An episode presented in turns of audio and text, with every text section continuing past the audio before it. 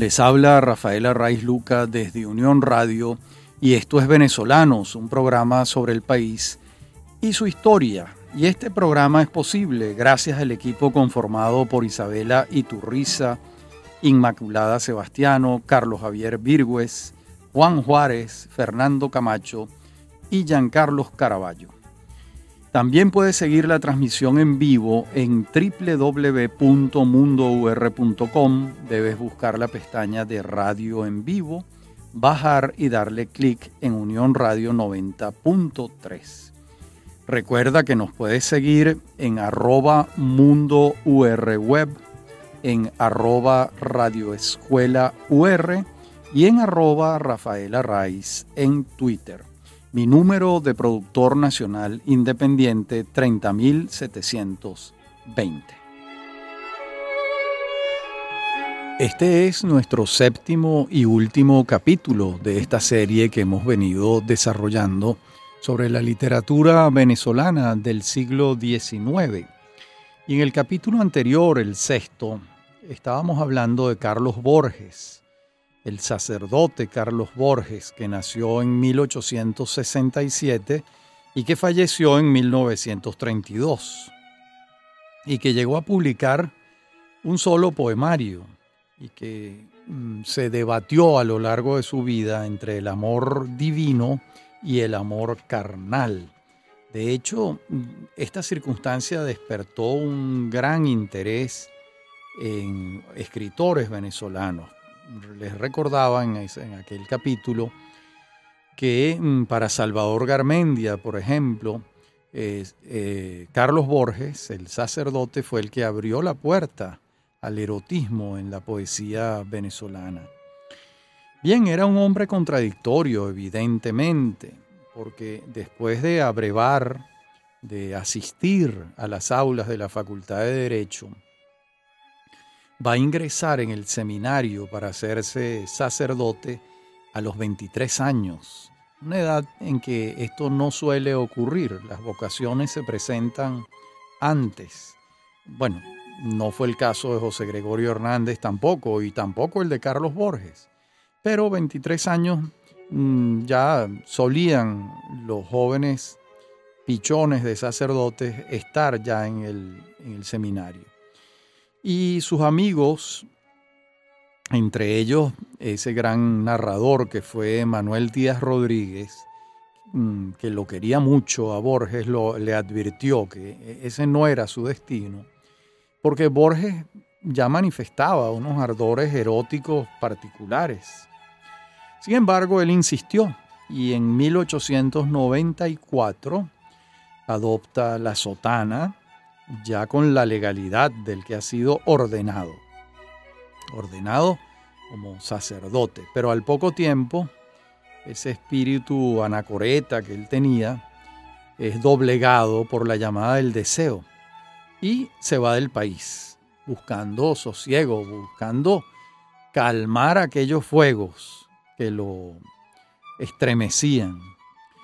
Y va a regresar a Venezuela en los primeros años del siglo XX y se va a entregar entonces a la escritura y se fascina con el poder y se hace secretario de Cipriano Castro.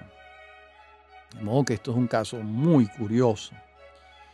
Y bueno, sus versos se hacen profanos, lleva una vida disipada, lo, lo suspenden eclesiásticamente, pero él no doblega su beta religiosa y se va a enamorar locamente de una mujer llamada Lola. Y va a pasar a ser Lola el sujeto fundamental de su poesía. Y va a caer Castro, Cipriano Castro, y Gómez, su sucesor, no encuentra mejor destino para el padre Borges que la cárcel. Y cuando sale de ella en 1912, cuatro años después, está decidido a reanudar sus amores con Lola. Pero Lola fallece. Y entonces Borges estrena un nuevo capítulo de esa vida tumultuosa y es que abraza las botellas de alcohol desesperadamente. Y de pronto la luz divina lo rescata de nuevo y vuelve al redil eclesiástico y abjura de su vida libertina pasada, y eso lo hace desde el púlpito de la iglesia en Barquisimeto. Y allá pasó lo que iba a pasar, y es que se vuelve a enamorar. Mientras está enamorado, da sus sermones en el púlpito y, por otra parte, en su vida espiritual, escritural, secreta, pues escribe sobre los placeres mundanos. No soporta la situación y se vuelve a ir, se va de viaje y esta vez se especula que ese viaje lo hace con su enamorada de entonces. En todo caso, regresa a Venezuela y vuelve a la Iglesia Católica. Y le es entregado el cuido de un asilo de enajenados, de un asilo de personas con problemas psicológicos importantes y después de estar allí un tiempo, lo encargan eclesiásticamente del Cementerio General del Sur. De modo que en muy poco tiempo tuvo en sus manos el cuido de la locura y el cuido de la muerte, o la asistencia de la muerte. Y va a concluir mm, sus días religiosos reconciliado con quien lo había llevado a la cárcel, que era Gómez. Y, em, le comienza a expresarle a Gómez su gratitud con unas loas extraordinarias. Bueno, semejante resumen biográfico, pues solo se desprende un hecho cierto. Cada tumbo que dio el poeta Borges eh, fue asumido con un gran fervor de allí que sus poemas religiosos sean unas jaculatorias, unas verdaderas jaculatorias, y que a la vez sus versos eróticos pues hayan sido verdaderos, impetuosos, sobre todo ese ímpetu que tienen los amores prohibidos. Y en el caso de él, vaya prohibición que tenían sus amores. Y eso llega al poema, que es lo que a nosotros nos interesa. Y por eso Garmendia habla del nacimiento de la poesía erótica venezolana con estos versos a Lola del padre Borges. Esta circunstancia personal, bueno, lo embargó de una manera muy grave y lamentablemente para la escritura eh, solo escribió un libro. Eh, bueno, su vida estuvo ocupada en, digamos, enfrentar todas estas contradicciones, todo este martirio de ser un sacerdote y a la vez un amante, todo este martirio de los votos de castidad, pero a la vez el llamado del deseo y cómo él eh, acudía a ese llamado del deseo. Es realmente un caso excepcional en la literatura venezolana, el del padre Borges. No quiere decir que no haya habido otros sacerdotes que hayan sido escritores, todo lo contrario. Incluso monjas también, y muy buenas escritoras, y muy buenos escritores sacerdotes.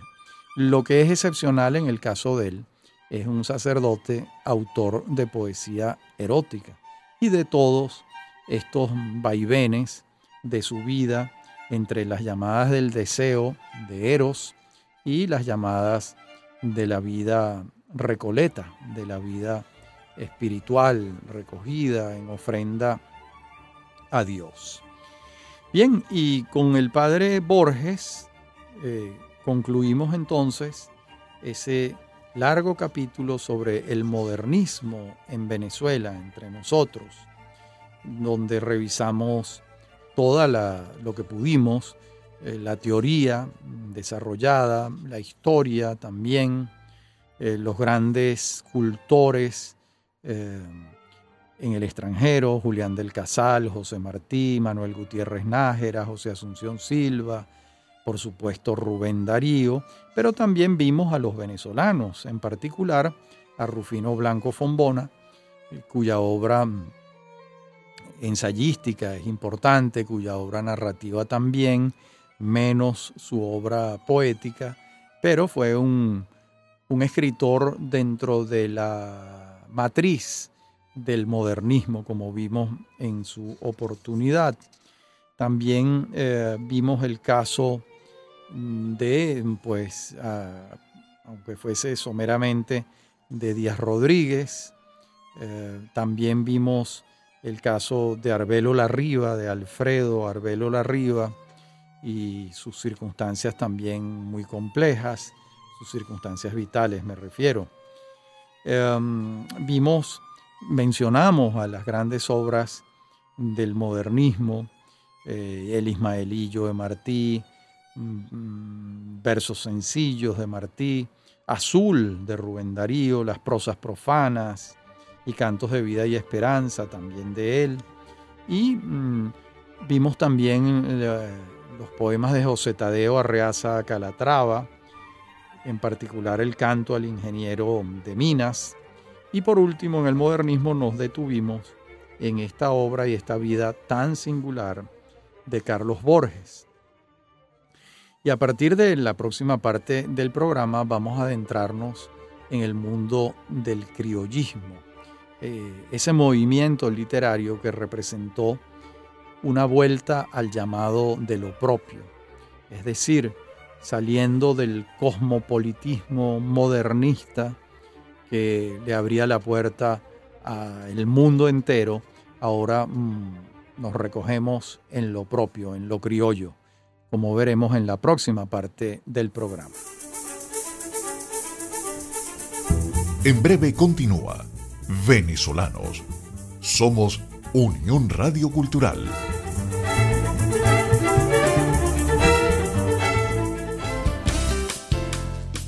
Estás escuchando Unión Radio Cultural. Este y otros programas de venezolanos los puedes oír en formato podcast a través de anchor.fm. Para alguna sugerencia sobre este espacio, pueden escribirnos al correo rafaelarraiz.com y en Twitter, arroba Rafael Arraiz. Somos Unión Radio Cultural.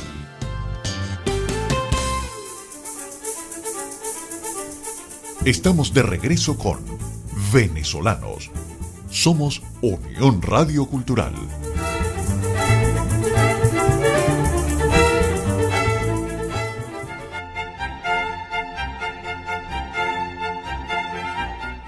Hay una discusión sobre si el criollismo, que yo creo que es una vuelta al llamado de lo propio, debe llamarse nativismo. Yo opto por el término criollismo, me gusta más, pero entiendo que nativismo significa lo mismo realmente. Eh, bueno, yo no encuentro ninguna razón de peso para lo que se manifiesta en narrativa se llame criollismo y para que en poesía eso mismo se llame nativismo. ¿Por qué? Si es exacta, si es, en el fondo es lo mismo. De modo que voy a asumo el término criollismo y, y ya. Y ahí vamos a encontrar uno de sus mayores cultores, es Luis Manuel Urbaneja Achelpol. Allí hay uno de los mayores cultores del criollismo en narrativa. Y en poesía está el nombre mm, de Francisco Lazo Martí. Es un nombre inevitable, además muy importante y muy merecida su ubicación dentro de esta corriente literaria. Y mm, en el fondo la savia, la sangre que nutre al criollismo, es la búsqueda de lo propio. De allí que no sea gratuito su florecimiento cuando el modernismo ha tocado la puerta en Venezuela. Aunque también puede decirse que ya en las manifestaciones del parnasismo que vimos también en esta serie, brillaba cierto cosmopolitismo que exasperaba, que molestaba a los criollistas. En el fondo los criollistas son los que quieren centrarse en el tema de lo propio, lo, cercano, lo inmediato, ¿verdad? Incluso antes, en cierto romanticismo, vamos a llamarlo viajero, había una impronta cosmopolita y los criollistas se manifestaban en contra de eso.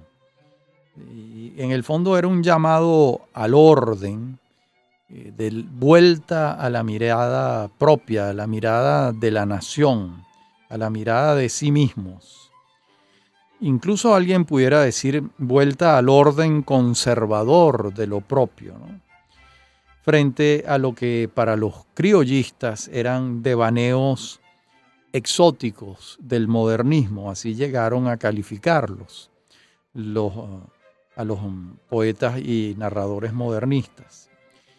La verdad es que en esta relación dialéctica de la literatura venezolana en el siglo XIX es difícil entender uno y otro, es decir, es imposible entender al criollismo sin que el modernismo lo haya motivado eh, como reacción contraria, por supuesto.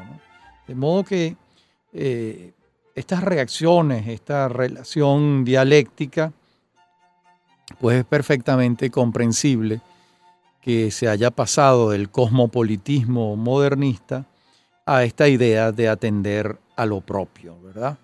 Y claro, eh, se encuentran antecedentes de este trabajo. El primero es Andrés Bello. Andrés Bello fue el primero que atendió a lo propio eh, con sus versos neoclásicos, pero ¿qué es la silva, la agricultura de la zona tórrida, sino una vuelta a lo propio, a lo, sumamente personal de la vida venezolana, de la geografía, de la flora, de la fauna? Y también esa, esa atención a lo propio la encarnó el poeta zuliano José Ramón Yepes, del que hablamos en eh, una oportunidad en estos capítulos. Y también hay que consignar otro aspecto esclarecedor a mi juicio, y es que el criollismo surge como una bandera de la sociedad rural venezolana que se ve avasallada por el proceso urbano aunque este proceso urbano es propio del siglo XX en su faceta más acelerada, ya había también un proceso urbano en la segunda mitad del siglo XIX. Em, crecían las ciudades eh, y el campo de alguna manera se veía amenazado en sus raíces culturales por las formas urbanas. Y una respuesta a ese desafío que representaba la ciudad para eh, lo rural, estaba en este criollismo del que venimos hablando. De modo que esa Venezuela de fin de siglo XIX va a incluir en el menú del día el enfrentamiento ciudad-campo, con mucha rudeza, con acritud inclusive. Particularmente, por cierto, por parte de los defensores de la vida rural, que siempre eh, suelen levantar el estandarte de la sanidad, de la salud campesina frente a la perdición citadina. Esa viejísima idea dicotómica, muy católica por lo demás, de que el pecado está en las ciudades y en el campo hay una suerte de virtud, de un poco vinculado con el mito del buen salvaje que prosperó tanto en América Latina. Incluso Bello reproduce esto. Bello reproduce esta idea de que eh, la salud, la sanidad, la bondad está en el campo y que en las ciudades se encuentra pues la expresión de lo contrario. ¿no? Este es un fácil esquema que está presente en esta irrupción del criollismo. Pero, como veremos más adelante, algunos de los cultores del criollismo van más allá de lo simple para ofrecernos unas obras tejidas a partir de relaciones más complejas que estas mm, dicotomías de las que vengo hablando entre el campo y la ciudad. Y en el fondo lo que ocurre con el criollismo es similar a lo que pasa con los ríos subterráneos. Me refiero, hay unas corrientes de agua que van por la superficie, que se hacen evidentes, es el río propiamente. Mientras hay otras aguas soterradas que siguen su curso sin ser vistas hasta que de pronto afloran, mientras casi nadie había advertido su naturaleza subrepticia. Casi nadie había advertido que esas aguas iban discurriendo por debajo. Y en verdad, el espíritu de lo propio está presente en los neoclásicos, como lo acabamos de decir aludiendo a Andrés Bello. Está presente en los románticos. Está presente incluso en los modernistas. Pero los que hacen del criollismo una, un espíritu particular es que los criollistas lo consideran exclusivo, que ese debe ser el espíritu, la impronta, la raigambre de la obra literaria abrazarse, casarse con lo criollo. Incluso este, podemos advertir rasgos criollistas cuando ya la vanguardia, que es posterior al modernismo, ha tomado todos los espacios, ¿verdad? Y sin embargo, allí hay rasgos eh, criollistas en esa vanguardia, porque son los rasgos Mm, de lo propio. Eso lo vamos a encontrar en la obra de Sergio Medina, por ejemplo, o en la obra de Alberto Arbelo Torrealba. Allí vamos a advertir ese río subterráneo del criollismo, por más que estemos o en el modernismo, o en el romanticismo, o en la vanguardia, o en el parnasismo, e, esa impronta de lo propio por alguna parte aparece en algún momento en algunos autores. Y aunque un sector de la crítica se ha empeñado en hallarle rasgos propios, más allá de los temáticos, al criollismo la verdad es que es difícil adelantar esa operación. Es decir, yo no estoy negando el valor de lo temático, de la asunción de un paisaje, incluso de la espiritualización de ese paisaje. Pero los rasgos propios del criollismo que nos lleven a hablar de un movimiento literario, como puede hacerse con el romanticismo y el modernismo, pues a mí no me parecen convincentes. Más allá de lo temático, es lo que quiero decir. Es decir, en el tema está claro que estás haciendo criollismo, pero ¿qué distingue al criollismo más allá del tema? yo no veo demasiados rasgos, la verdad. Creo, eso sí, que se trata de una legítima respuesta de narradores y poetas que no se sintieron invitados a la fiesta modernista, que singularizaron de tal manera lo particular que en ese empeño también negaron lo ajeno, lo extranjero, lo que no les era propio y la detenida lectura de algunos de los mejores autores criollistas.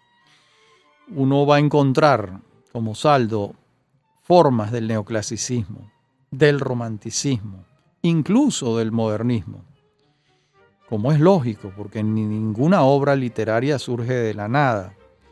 De modo que eh, el criollismo también es tributario de sus antecesores, como es natural y como es la dialéctica propia de los movimientos literarios. Vamos a detenernos ahora en dos obras criollistas importantes, una de logros indudables y otra de resultados menos altos. En el examen de estas obras irán surgiendo otros elementos del espíritu criollista, que como es fácil advertir, es fruto de una combinatoria de elementos de diversa fuente literaria.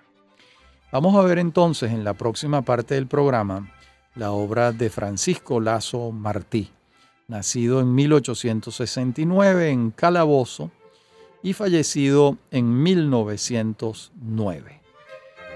Ya regresamos.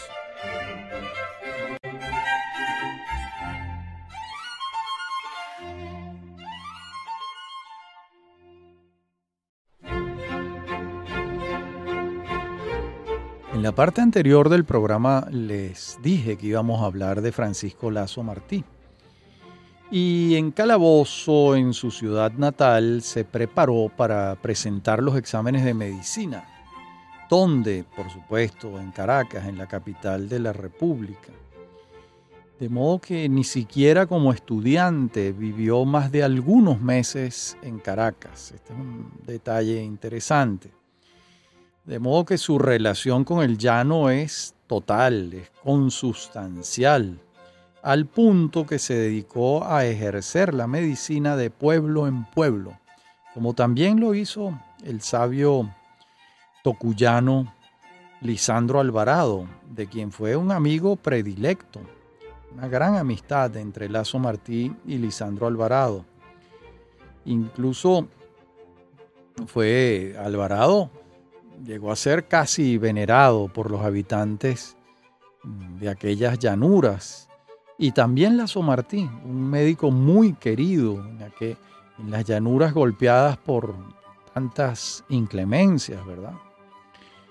En la hoja de vida de Lazo Martí se encuentra su filiación a las huestes del general Manuel Antonio Matos en contra de Cipriano Castro y antes había estado con Joaquín Crespo, había cerrado filas con Joaquín Crespo.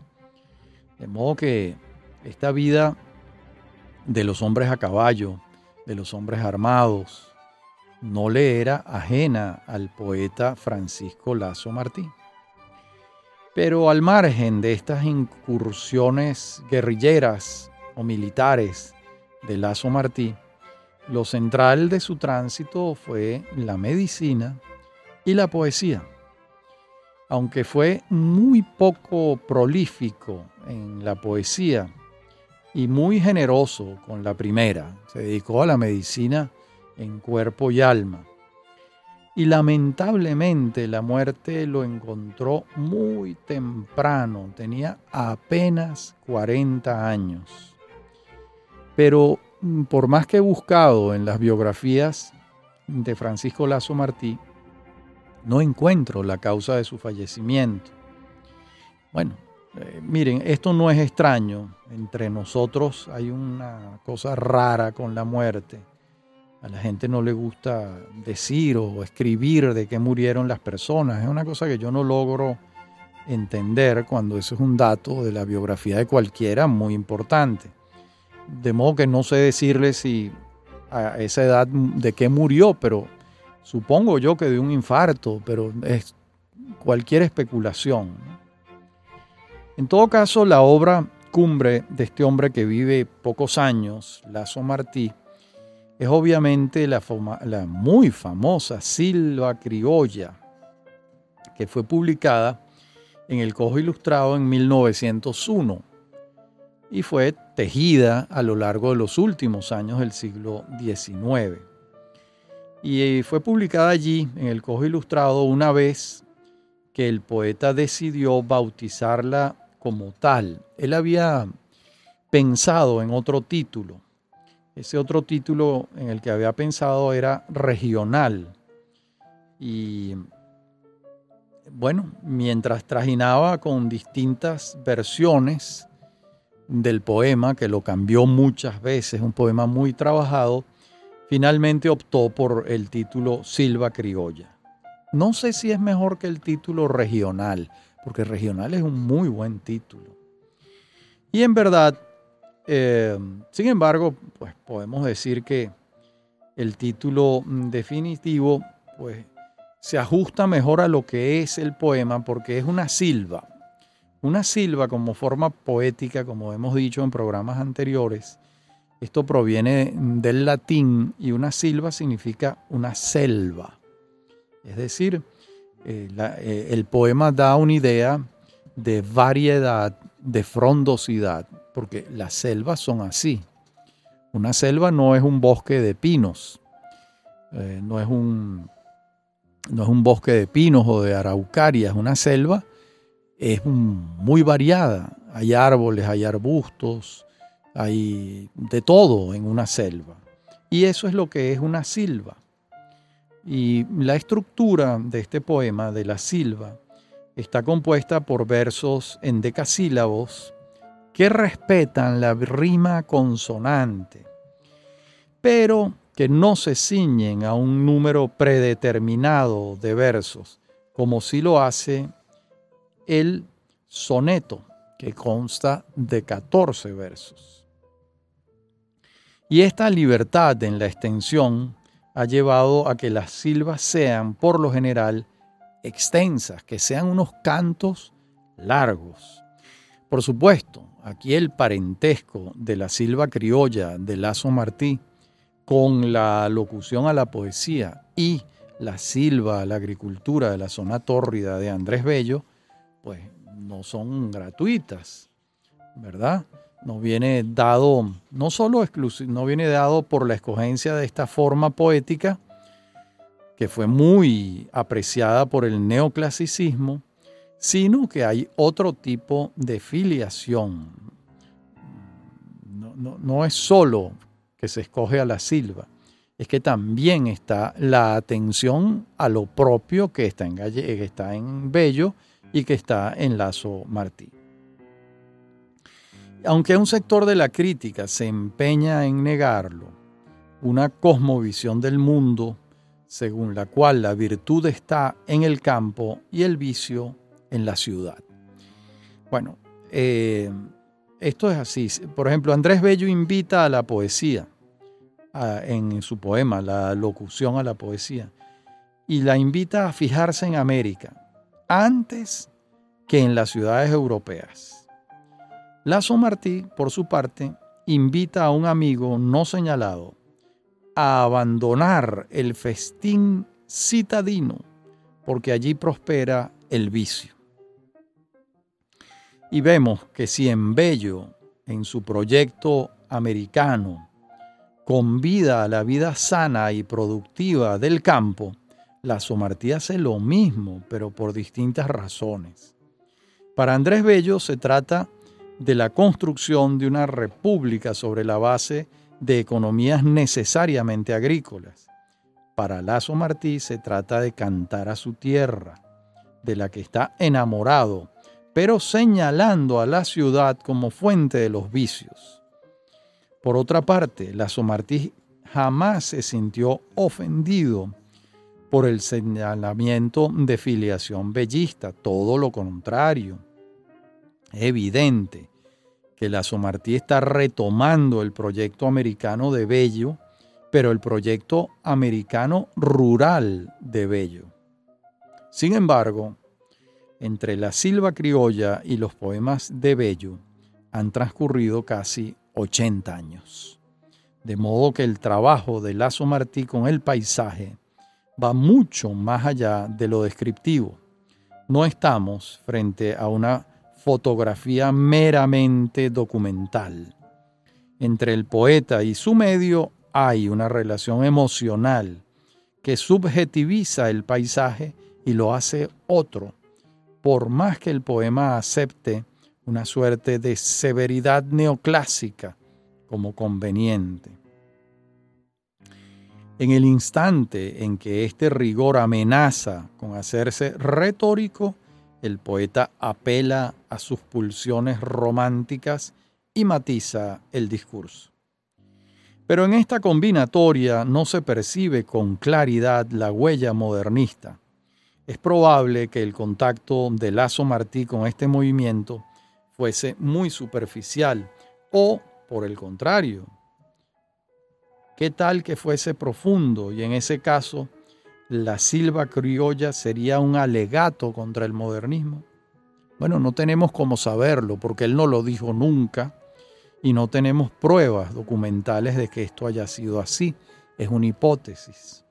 Tan solo podemos señalar que esta silva criolla retoma el hilo abandonado de cierto rigor neoclásico, a veces parnasiano, sin olvidar las pulsiones románticas, porque romanticismo hay y no es poco en la silva criolla. No solo el romanticismo en el poema es formal, sino que también se expresa en el punto de vista. Por ejemplo, esa simplificación dicotómica entre el campo y la ciudad, como si fuesen el cielo y el infierno, eso es romántico en muchos sentidos.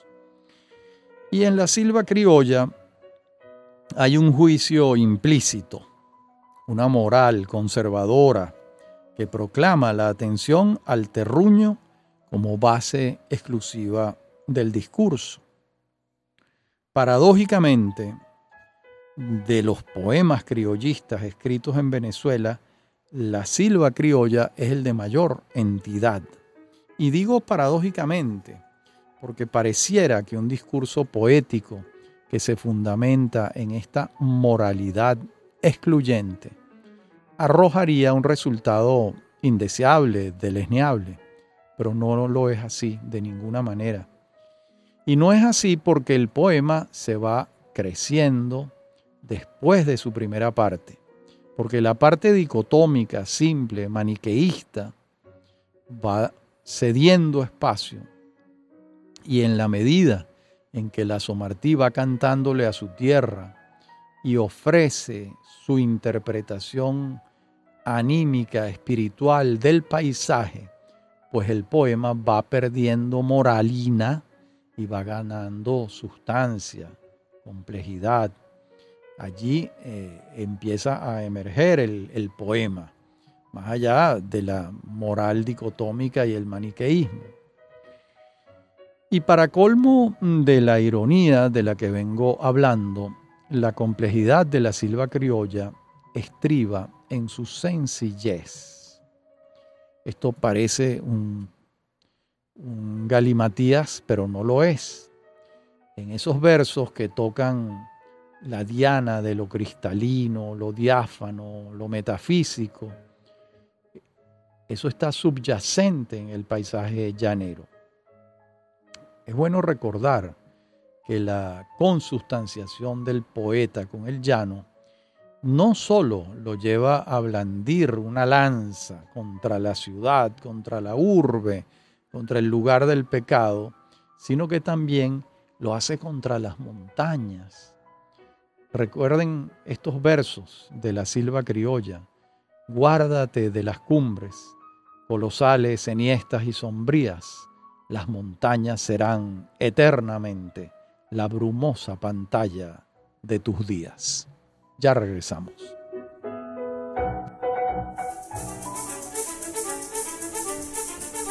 En breve continúa Venezolanos.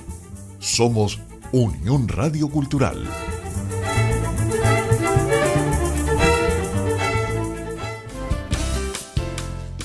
Estás escuchando Unión Radio Cultural.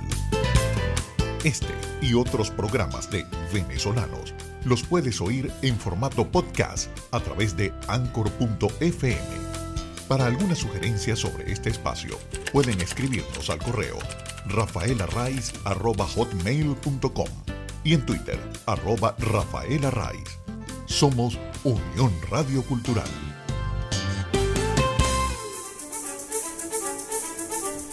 Estamos de regreso con Venezolanos somos Unión Radio Cultural.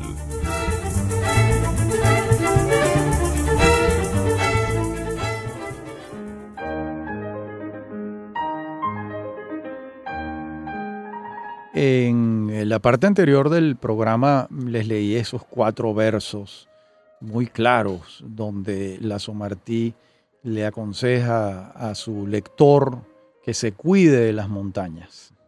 De modo que sus batallas no son solo contra la ciudad, sino también con las montañas. De modo que esa epifanía lasomartiana solo ocurre en el llano. Y hay una apología del llano. Lo curioso es que esto se fundamenta en la negación de lo otro, es decir, la ciudad, las montañas, el mar.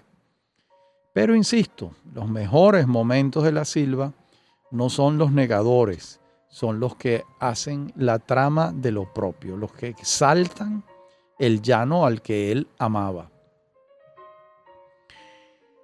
De modo que asunto distinto es si la epifanía a la que aludo se instaura sobre la flor de la tristeza o de la melancolía. Ese es otro aspecto.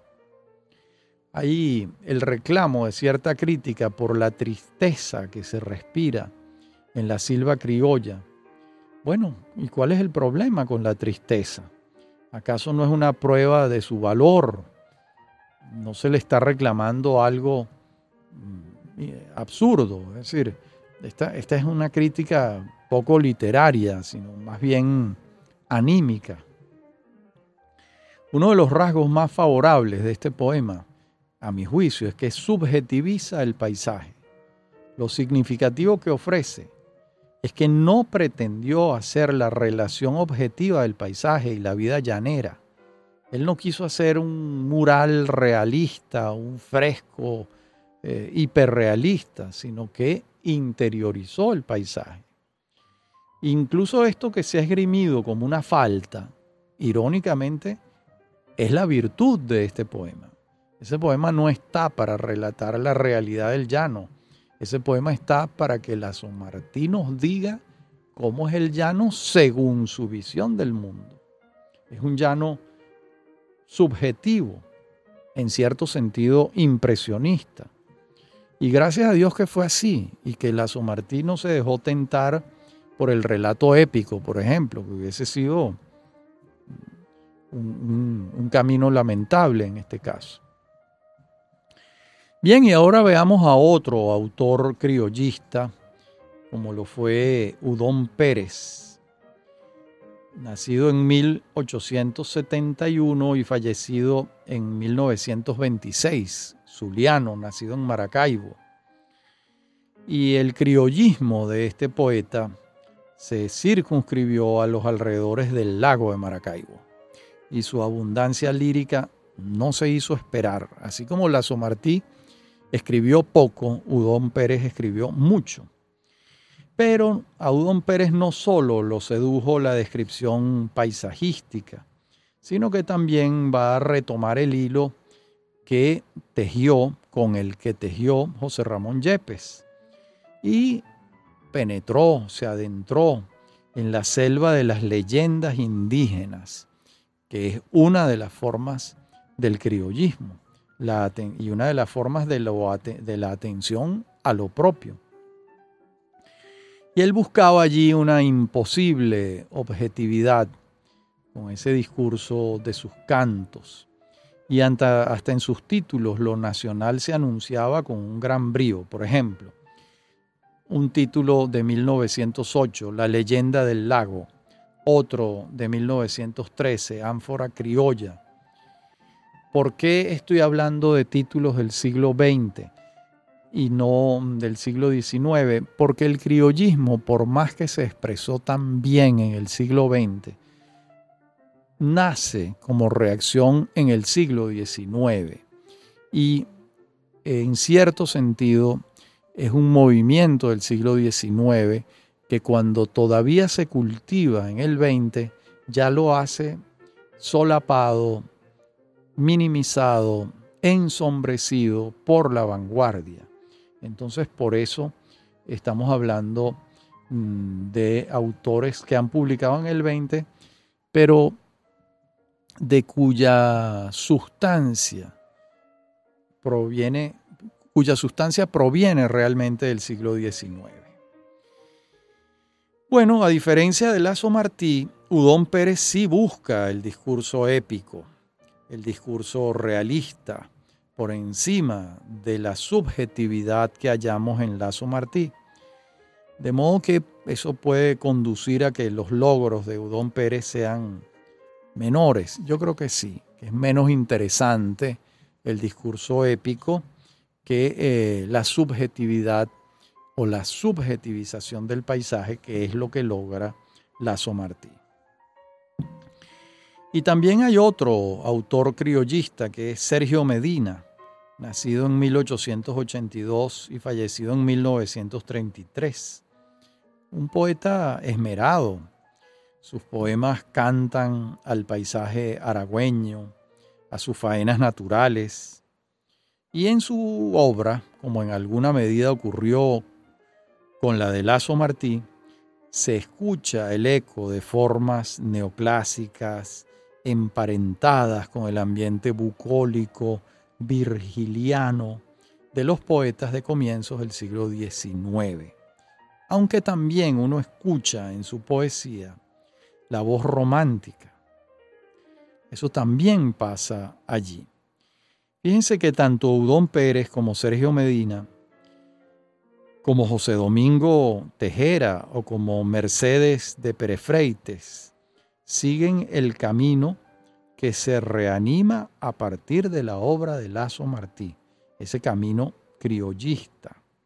Pero, como dije antes, es de hacer notar que sus poemarios ya eran contemporáneos de agrupaciones de comienzos de siglo que habían abandonado el modernismo y el criollismo y que habían abrazado la vanguardia, que fue el movimiento con el que se estrena el siglo XX en el mundo y en Venezuela en particular. De modo que si el modernismo va a sembrar sus semillas cosmopolitas, exóticas, internacionales, y eso lo hace junto con el hedonismo, el exotismo y también el escepticismo, el criollismo, por su parte, como he tratado de decir a lo largo de todo este programa, trae en sus maletas el llamado al orden del nacionalismo, de atender a lo criollo, a lo propio, a lo nacional, a lo venezolano, en el caso venezolano, porque criollismo también hubo en otras geografías nosotros estamos trabajando literatura venezolana, como es obvio. De modo que lo que va a latir detrás de los enunciados es el corazón de las ideas nacionalistas de principios del siglo XIX que están vivas a finales del siglo XIX y más aún están vivas durante buena parte del siglo XX. El nacionalismo es una fuerza muy importante desde el punto de vista psicológico, filosófico, político. Y aquí en literatura se va a expresar a través de esa corriente literaria que es el criollismo. De modo que no es gratuito el homenaje que le hace Lazo Martí a Andrés Bello. No es gratuito ninguno más urgido por la afirmación de un proyecto nacional que Andrés Bello. Pero la urgencia de Bello estriba en que se están fundando unos estados modernos, ya independizados del imperio español, y que esos estados requieren hacer el perfil de lo propio, de lo sustancial. Y Andrés Bello, a principios del siglo XIX, no podía pensar en otro territorio, en otra geografía que el campo. Pero ya estamos 80 años después, a finales del siglo XIX, y eso es lo que está haciendo de nuevo el criollismo.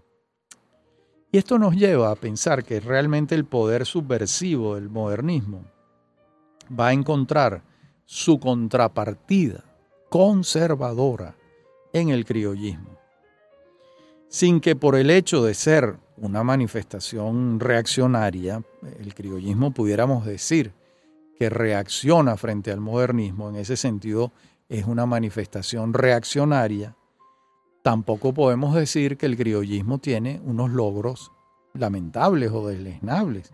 Hablamos de Urbaneja. Paul con su libro En este país, hablamos de Lazo Martí con unos cuantos logros, de modo que por más que Mm, entendemos la condición conservadora y reaccionaria del criollismo, también señalamos que tuvo logros literarios muy importantes. Bien, hasta nuestro próximo encuentro, que será ya en una serie distinta a esta, que culmina con este séptimo capítulo donde hemos revisado la literatura venezolana del siglo XIX. Y este programa es posible gracias al equipo conformado por Isabela Iturriza, Inmaculada Sebastiano, Carlos Javier Virgües, Juan Juárez, Fernando Camacho y Giancarlos Caraballo. También puedes seguir la transmisión en vivo en www.mundour.com. Debes buscar la pestaña de radio en vivo, bajar y darle clic en Unión Radio 90.3.